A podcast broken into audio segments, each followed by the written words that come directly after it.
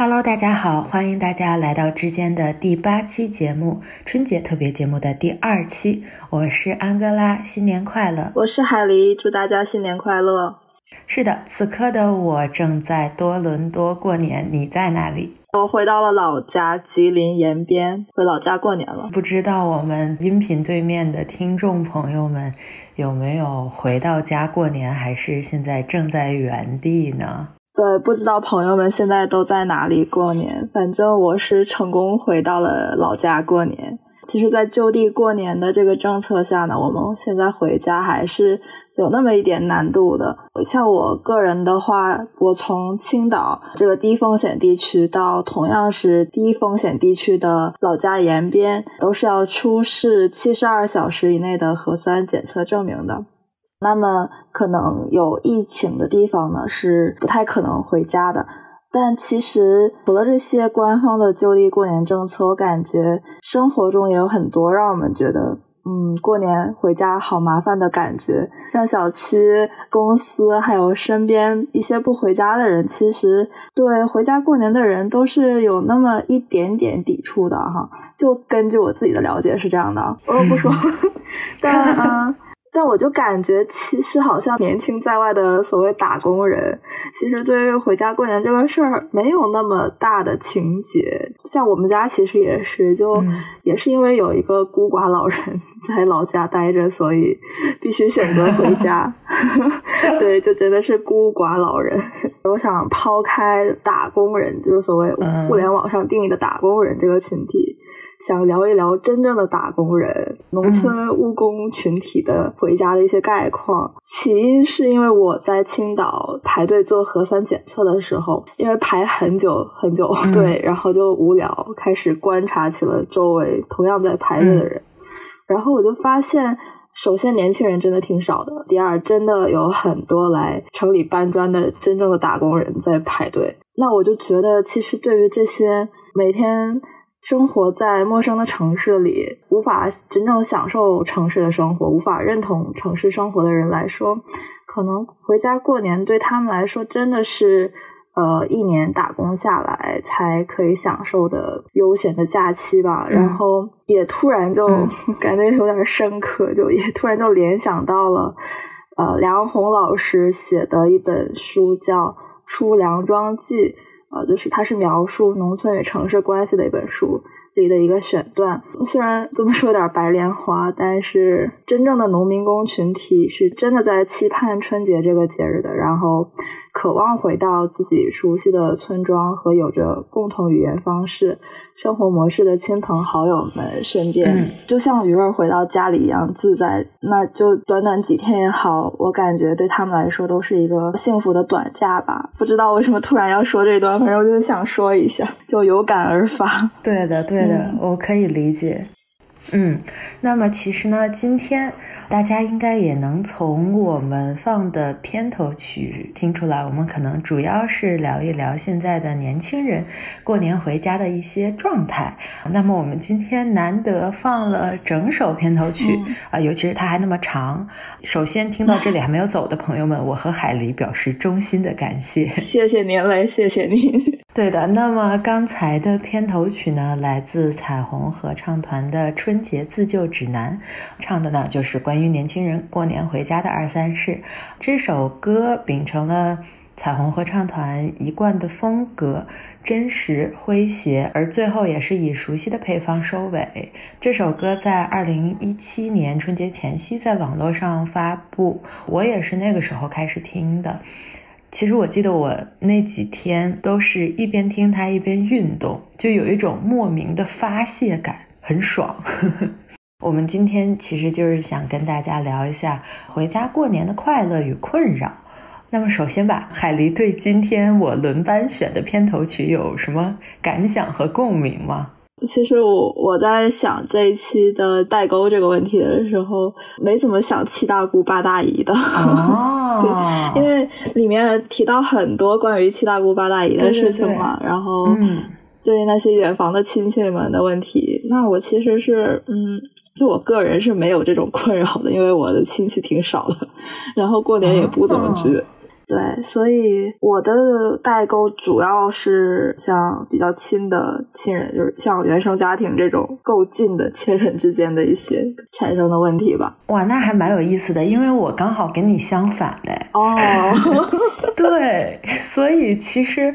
我听这个的时候还是蛮有代入感的，但是因为我不是一个常见到自己七大姑八大姨和亲戚的人，我确实是一个生活的比较有边界感的人，包括我爸妈也不会说要求我一定要跟一些亲戚啊或者朋友啊频繁的走动，所以说我就不是一个会经常面对这个问题的人。但即使是像我这样，我都会面对像这首歌聊到的一些问题，哦，所以我相信跟我们。年龄差不多的年轻朋友们，应该多多少少会被这里面某些出现过的桥段所击中。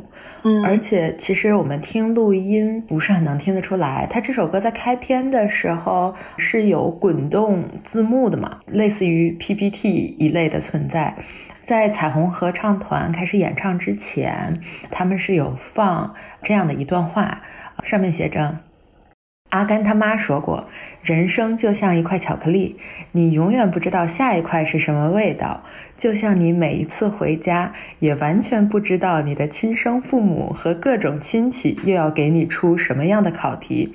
这种期待见面却不知道对面招数的设定，我们称之为薛定谔的春节。”他们这段话滚动完了之后，现场的观众是一片爆笑的。我真的觉得这个说的很贴切，完美的概括了一些年轻人关于回家过节的困扰。嗯，那其实我觉得我个人总结下来啊，这种困扰无非来自于两个方面，一个是边界感的丧失，另外一个就是攀比。嗯，比如说这种。什么？哎呦，你胖了？你有对象吗？结婚了吗？生娃了吗？没有啊，没有，抓紧找啊！找不到我给你找啊！什么鬼？诸如此类的问题。就说实话，我刚才也说了，我爸妈不太念叨我，哦，就反倒是在那种很久不见的长辈和那种大型聚会，你知道的，就很多长辈的那种大型聚会，一定会问到这些问题。其实我说句实话，作为一个。算是一直主意比较正的孩子，我一般听到这种话题，我肯定是会有些烦躁的。但我好在经历的不太多。那其实我个人在面对这个问题的时候，我还是会挺主动的去树立一个边界感。就虽然我。内心是特别想说一些大逆不道的话，但我肯定是不会的，而且我可能会尽量的去用那种半开玩笑的方式去回应嘛，并且让对方知道这个并不是一个我们可以去商讨的问题。这个过程我肯定是非常礼貌，并且很努力的去顾全对方面子的去表达。我相信可能很多人，尤其是长辈，肯定会觉得，嗯，人家问你一下又。不会怎样，你干嘛那么认真呢？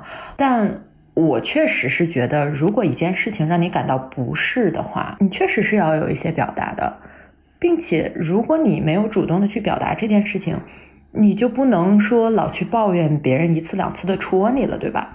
这是我个人的观点哈，不过虽然我是这么说的，但其实我最近关于这件事情的看法是有一些动摇的，真的是很最近的事情，大概就是这一两个月的事情，因为我有尝试着抽离我自己的身份，从一个更大的维度去想这个东西。我在想，其实中国人之间建立的那种朋友和亲戚的联系，其实很多时候就是在不断的去模糊这个边界感，去拉近距离的。所以，好像很多人就觉得他们跟你关系近了才会做这些事情，尤其是长辈们，大家好像都是这么觉得的。比如说，人家说你胖了，可能还是在夸你。就是你知道，长辈有的时候就很说：“哎呀，胖了呀，小脸圆了呀。”就是他是那种有一点慈爱的那种，很有福气的意思。对对对，Oh my god！不要跟我提“福气”二字，我真的是听着这两个字长大的。我 我就很想说，朋友们，它并不是一个夸人的词，包括什么长得喜庆这件事情。我有一个女孩会喜欢听自己被评价长得喜庆吗？就是 again，就是我习惯了这件事情，我知道他们是就是好意，但我想我们这一代人嘛，他成长肯定是更加关注的是自己的表达方式、自由意志这些事情，所以自然我们肯定就会觉得你管这么多干嘛？对，所以我真的觉得这就是一个代际差异的问题。严格的来说，如果我们站在一个客观的角度，并没有哪种方式更好，或者是更不好。但我觉得问题的关键在于，双方很多时候都不愿意去理解这件事情。所以，其实我站在一个年轻人的角度上，我是觉得这个可能就是我们长辈很自然的一种心理，他就觉得这个是生活中重要的事情，那他就应该去询问和关心，对吧？因为生活中重要的好像差不多也就是这些事儿了。还有就是，我认真的想了一想，就你想一下，和不太熟的长辈，你们之间真的没有什么共同话题，本来代沟就大，然后再加上这些年。发展速度变得很快嘛，所以我们与上一辈乃至上上辈的代沟要比我们想象中的大很多。就你想，九零后跟零零后有的时候沟通都会觉得有一点困难，更何况是本来关系就没有那么近的长辈。所以我觉得，好像在这种过年的场合，真的是无话可说，然后对方可能。无话可说呀，比如说就是所谓的七大姑八大姨，我个人七大姑八大姨其实都没有那么多，可能更多的是那种，比如说在我小的时候，呃，看我长大的那些长辈，或者是说爸爸妈妈的朋友这样子的。那你想，你很多年不见了，或者是哪怕是一年一见、两年一见，因为生活中没有那么强的连接，所以他们真的也不太知道跟你说什么。啊，那对方可能真的只是想找一个能和你聊的话题而已，所以我就觉得，可能年轻人有的时候对于这个问题不必过于紧绷，因为我自己发现啊，我好像有的时候碰到那种没那么熟的朋友的时候，为了缓解尴尬，有的时候也会问这些问题，就哎，你跟你对象怎么样啊？之类的，因为这确实是一个比较好切入的话题，对吧？对，当然我不否认，对于当代年轻人来说，当这个问题对他们来说就已经是一个有一点棘手的问题了。然后在春节这个期间高密度的被提问，会产生一些负面情绪，也确实是难以避免。而且，至于找对象以及一系列年轻人面对的问题，我觉得我们找一个机会可以再细聊，因 因为真的是可以延伸非常多，所以这边我们就先不扯那么远了。你还是说说你的事情吧。其实就这个问题，就七大姑八大姨这个问题，我还想了那么一下下。就我觉得，对于这个问题感到烦恼的听众朋友们，嗯，我觉得你们就要么就忍两天，要么就痛快两天。就看你们怎么选择了。我觉得对自己的选择负责吧。天哪，我以为我就挺狠的了，没想到你比我更狠。反正可能每个人的情况都不太一样嘛，所以我就没法说什么。对对对，像我这种情况的话呢，我是一般过年回家可能会面对的一些问题呢，就是面对像原生家庭，哎，也不能说原生家庭吧，就是比较亲的亲人，怎么说呀？就是家人。嗯，对。那首先面对家人呢，真的就是家家都有本难念的经。关于原生家庭这个事情的讨论，也是在网上讨论了很久，也讨论了很多。对，确实。那我其实个人觉得，虽然我到现在没有找到一个非常完美的平衡，但是内心是一直有和自己和解的，然后也有在这种。保持平常心的情况下，最近这两年吧，有在为保持一个 良好的家庭关系做努力的。对，那就对于我个人来说呢，简单说一下，就我应该是从小就被认定为是留守儿童的。就虽然我父母不是农民工，但也是在我小时候就在外地工作的，然后我是跟着爷爷奶奶长大的。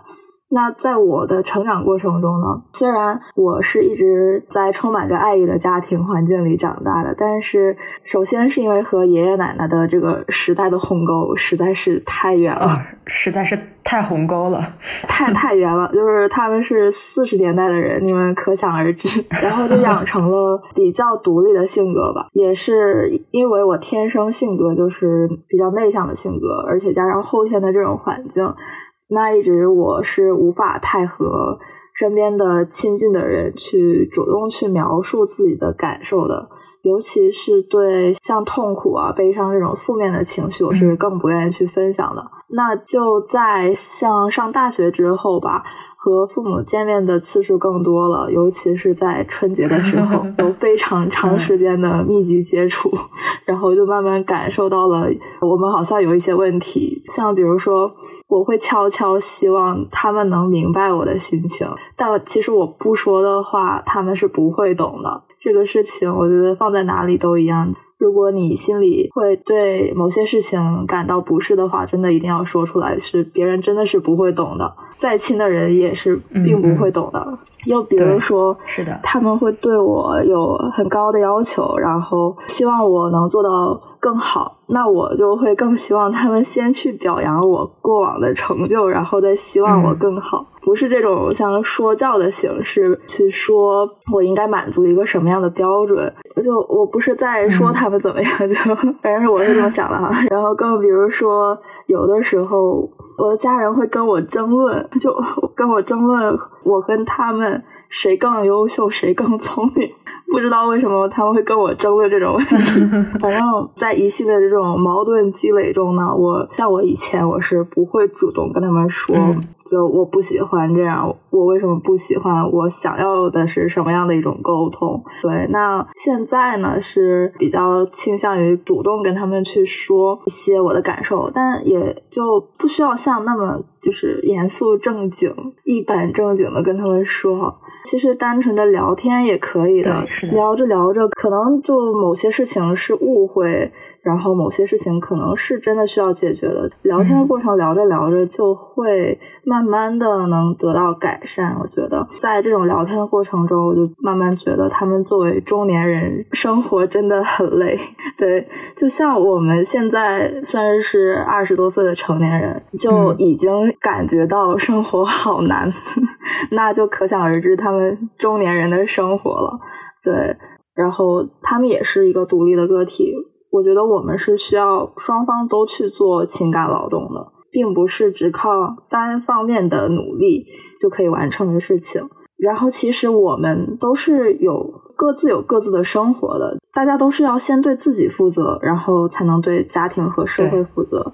对，那么在这种情况下，我就慢慢明白了，我不应该去盼望他们来主动对我负责，就只因为他们比我大，他们是啊我的父母或者是监护人。尤其是在我已经在成年之后，那么这样沟通只会带来更多的矛盾和依赖吧。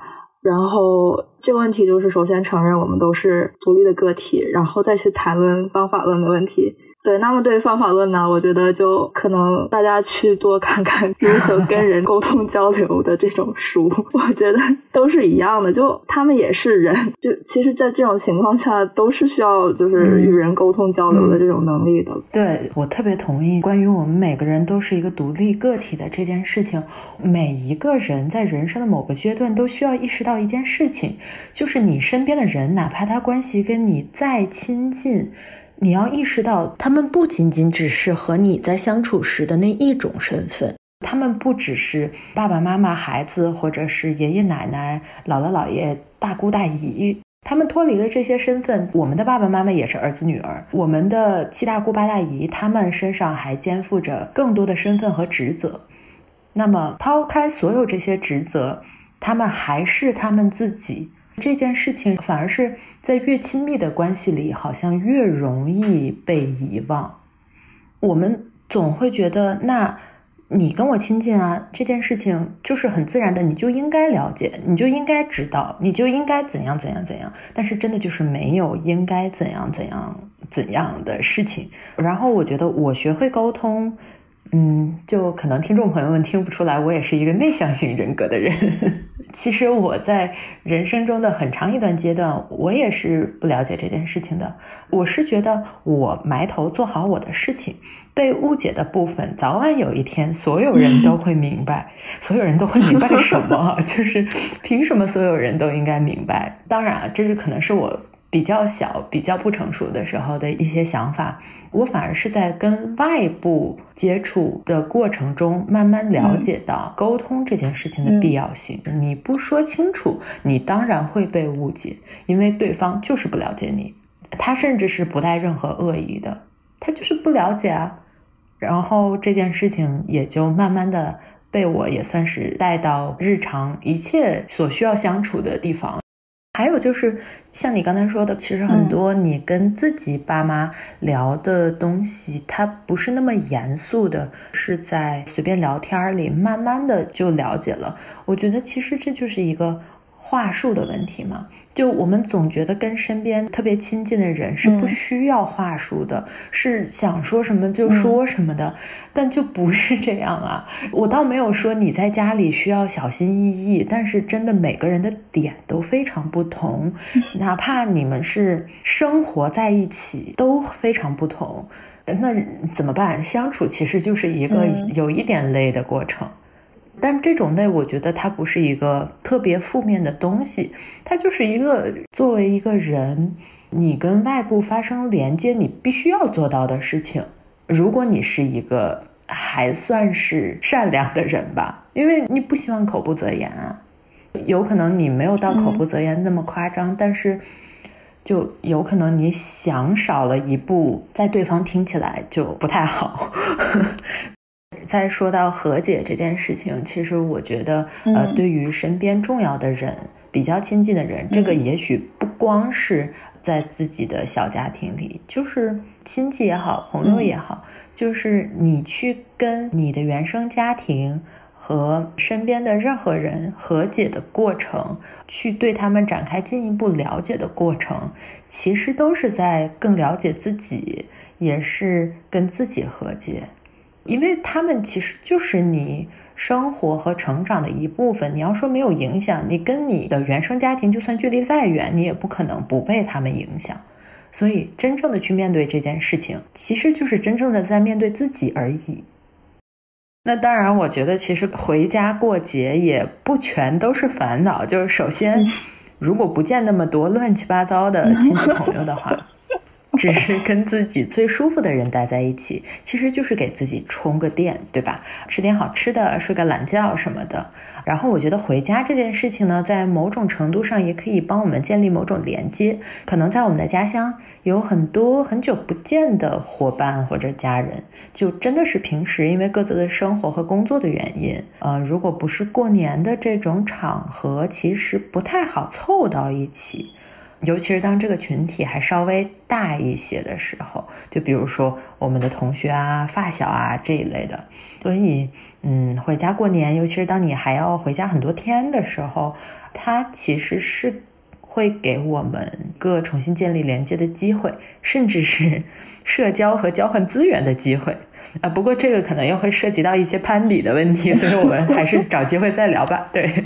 我还想到了一件事情，就是我很好奇，我们去年过春节的时候，应该是是不是你第一次在国外过春节啊？你有什么特别的感受吗？特别的感受。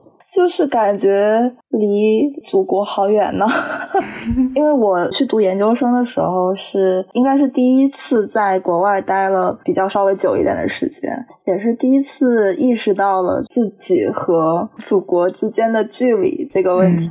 就在与祖国隔海相望的时候，会以另一个角度去看待在祖国发生的种种事情，然后也会开始思考它与。外界之间的区别或者是相似之处，当然了，也是非常强烈的，有了前所未有的强烈的身份认同感。对，而且尤其是在过春节啊，我想起来了，对，就在过春节那一天，我记得我们不约而同全都穿了红色的衣服，然后就很喜庆，就我们几个人，就其他外国人都不明所以，就不知道他们在高兴啥。然后我记得我那天就特别开心，穿着红衣服，根本就不想听课，只想回家包饺子。对。对，其实我如果我在国内过年的话，就不会有如此强大的仪式感。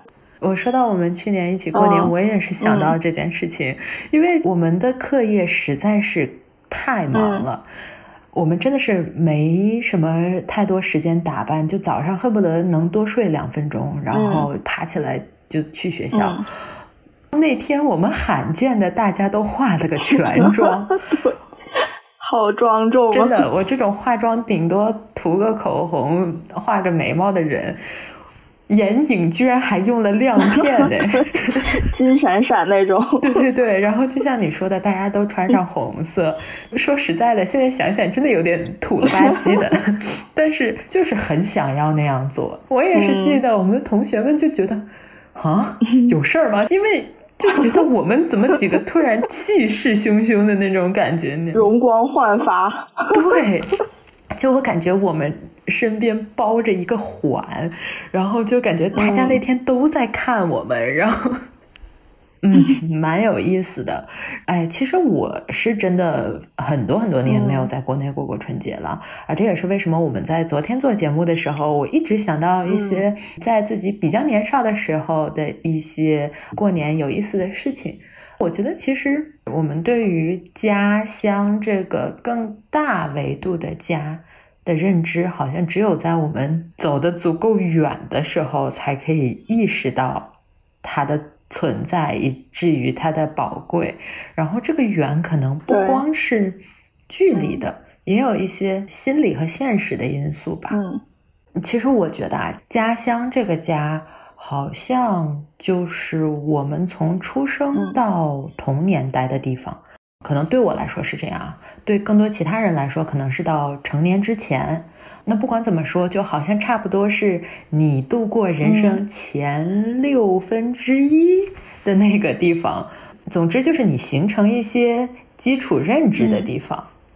其实我也在思考，就是有没有人真的可以脱离自己的故乡去生活？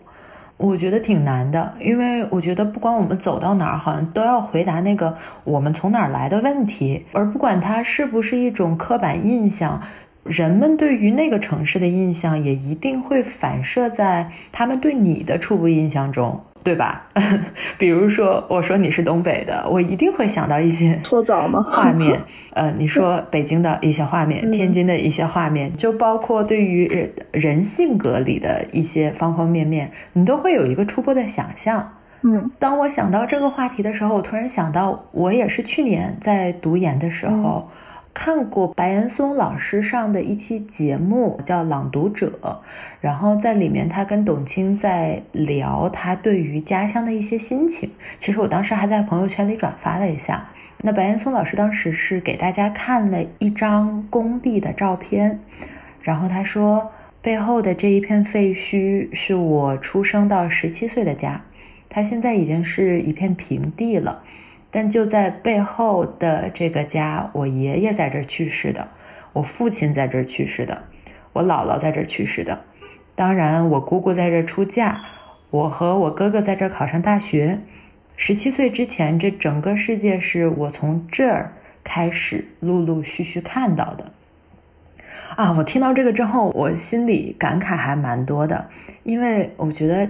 家乡承载的意义就是很厚重的，它有你几乎是一整个家庭的历史，然后它对你个人来说，真的就是你个人的起点。我们这一代人的成长，其实面对了很大的社会变迁。那么，其实，在这种高度城市化和科技化的进程中，就是有很多地方它已经不在了，或者它已经不是以前的样子了。但我相信，我们可能多多少少都曾有过那样的感受，就是如果你某天恰好路过你童年成长起来的那个街道，哪怕它在历史的进程和岁月的流逝中已经不是以前的样子了，哪怕你关于它最初的记忆已经开始模糊了，你就是会莫名的有一种安心感。因为那是你作为一个人的起点，或者我们再往大点说，那是你三观和认知的基础构建发生的地方。所以我觉得家乡，它在某种意义上，它就是时时刻刻的刻在我们血液里的东西。也像白岩松老师在那次谈话里说的，嗯，他在北京住了三十三年，而他在家乡内蒙只住了十七年。他在北京待的时间比在内蒙还要多出一倍。嗯，当别人问他是哪儿人的时候，他还是会说：“我当然是内蒙的呀。”他不会说我是北京人。我觉得我跟他是一样的，就哪怕我十几岁以后可能一直生生活在多伦多，我不会说在别人问我你是哪里人的时候，我说我是多伦多人。就这件事情很奇怪，我觉得我身上是没有这个标签的。但即使是这样，我觉得，嗯，啊，我觉得我整个心情就跟白岩松老师在那次对谈里的心情特别相似，就是我觉得我回不去了，这是一个很尴尬的境地。不是说我就是人没有办法回去，而是如果不出意外的话。那里没有我在二三十岁，甚至是四十多岁该要追求的成长和生活。我可预见的未来生活，它就是在别的地方。那面对这个现实的时候，其实我的心情很复杂，因为我实在是太爱那个地方了，我太爱我自己的起点了。我喜欢那里的人，喜欢那里的食物，喜欢那里的回忆，包括我和这座城市所发生过的一切的连接。所以我其实经常非常非常的想念它，然后这种想念它几乎充斥在生活的每个细小时刻，它会不自觉的跑出来。但其实怎么说呢？我又觉得自己还是算幸运的。因为我有跟家乡的这种隔离，它其实给了我一个机会，把那个地方完完全全的封存起来。我的家乡对我来说，它就是一个没有糟心事情的地方，没有焦虑，没有九九六，没有成年人世界里各种各样层出不穷的无奈。那个地方被我自己保护得很好，我觉得很多时候我甚至不太舍得去过分的消耗它。所以我就非常笃定，当我每次回去的时候，我就可以从所有我生活的纷乱中脱离出来，我能够在那个地方被治愈，然后重新变得非常有力量。这种治愈，它其实真的特别简单，就是对家乡最直接的想念，其实可能就是它的味道。我们经常会对家乡各种吃的感到想念。就天津人有一句话，就是最好吃的煎饼果子永远都在自己家楼下。不是我怎么又说起吃的了？对我不是个吃货，嗯，但 其实真的是这样的。就是我有一个小故事，其实我没有跟太多人分享过。我曾经在自己特别崩溃的一段时间，有一次偷偷跑回去了，周围的人都不知道，我也没有跟他们讲，也并没有回到哪个小家或者见什么朋友，我就是在酒店睡了一晚上，然后早上起来吃完东西之后，我就静悄悄的离开了。但我觉得那个就是我那时候最想做的事情，我就觉得短短的那一个晚上的时间，甚至没有去走太多的街道。我就是简单的晚上到了酒店之后，在周围散了个步，去便利店还是连锁便利店，应该是七幺幺吧，买了个东西，甚至没有去任何地标性的地方。那我就觉得我莫名的有变好一些，所以其实在这个维度上，我觉得也许我会比从来没有离开过家乡的人要稍稍幸运那么一点点吧。那其实我对我的故乡也是这样的一种感觉。我记得就是我刚刚开篇的时候说的梁红老师的那本书里，就是梁红老师说过一句话：城市里的人的乡愁是一种可以割裂的乡愁，可能就是在说这种感觉，就是其实你是对你记忆里的故乡的思念，而并不是对。那个地方的思念，因为其实让你回去待比较长一点的时间的话，你是已经无法适应那里的生活模式了。然后和那边的朋友们其实也是也没有那么多的话题可以说吧。对，其实这种乡愁是可以割裂的，然后 我就感觉有点伤心，就感觉。好像故乡真的是只是在我心里的一个美好世界的幻想吧？怎么说？我把我所有心里的一些对美好回忆的记忆都寄托在了故乡这个地方上，也觉得这些回忆有时候真的是在你非常艰难的时候能够陪伴你走过去的闪闪发亮的回忆。对的，其实是的。哎，其实我觉得它就是一个。嗯，我既觉得我回不去，我又觉得只要我想，我随时都可以回去的地方。哎呀，好伤心呐！又伤心又快乐，这什么复杂的心情？对，那我们节目啊，快到最后了。那对于已经回到了家乡的我们呢，当然是首先要珍惜和家人团聚的时间。然后就快快乐乐过年呗，就唠唠嗑什么的，然后也别太唠过了，就唠到什么会产生矛盾的事情上。要在射程范围内。对，然后大家一起做做年夜饭，包包饺子，看春晚，反正这些都是非常简简单单的幸福吧。然后也能暂且忘去在生活上、在工作上的一些烦恼。对，那对于回不去的朋友们呢？就其实我的朋友们还有挺多回不去的。我真的非常想安慰你们，但我又觉得我所有的语言都是苍白的。那我知道你们一定是非常想和家人团聚的，包括我的老父亲，希望 千万不要一个人过年。对，希望你们可以找到好朋友一起过年，或者是听听我们的播客。对 对，回回不去的朋友们就都来听一听我们的播客，我们陪你们过年。嗯，毕竟我们话这么多，对我们年终无休。对，其实就都挺好的，就是活在当下嘛，对吧？多吃点好吃的，啥事儿没有。对，呃，那么今天呢，选的片尾曲是来自李荣浩的歌谣。嗯，我觉得我经常被这首歌抚慰，因为歌里写的对于家乡的感觉就和我内心的感受如出一辙。在他歌里唱到，家乡那儿的歌谣对我来讲是一种好，是我最顽强的一角。每一次我感到沮丧，就唱起歌谣，这样就会看到原来的模样。其实我自己的家乡没有歌谣。但对我来说，这样的心情就藏在每一张家乡的照片里、食物里，和我碰到每一个可以和我聊起家乡的人身上。所以这首歌也送给大家，希望不管你是在家乡过年，还是在打拼的城市，都可以从这首歌里感到一点家乡的温暖。那么也欢迎大家在微信公众平台和微博搜索“之 Between 间”找到我们。